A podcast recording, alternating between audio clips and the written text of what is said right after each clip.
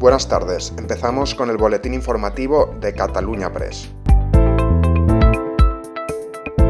El presidente del Gobierno, Pedro Sánchez, ha confirmado este lunes que el Consejo de Ministros aprobará el martes la subida del salario mínimo interprofesional en 15 euros mensuales acordada con comisiones obreras y UGT, hasta situarlo en 965 euros al mes por 14 pagas. La secretaria general adjunta y portavoz de Esquerra Republicana, Marta Vilalta, ha avisado este lunes de que el gobierno de Pedro Sánchez está alejándose cada vez más de conseguir el aval de los republicanos a los presupuestos generales del Estado.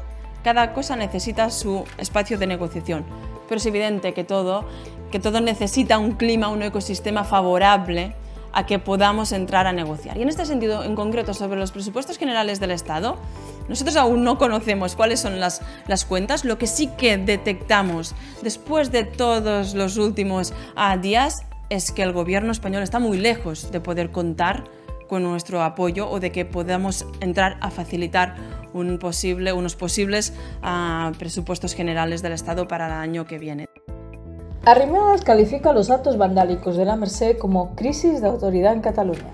La presidenta de Ciudadanos, Inés Arrimadas, ha destacado la necesidad de llegar al consenso político total para no justificar nunca la violencia. Es por eso que ha pedido al Ayuntamiento y la Generalitat más policía en la calle, entre otras medidas.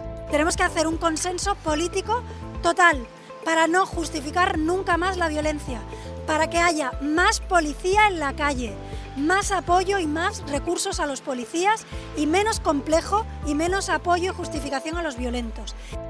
La vicepresidenta segunda y ministra de Trabajo, Yolanda Díaz, ha anunciado hoy en Santander que los ERTES se prolongarán hasta el 31 de enero de 2022, condicionados a formación para empresas de más de 10 trabajadores. Y esto es todo por hoy, seguiremos informando.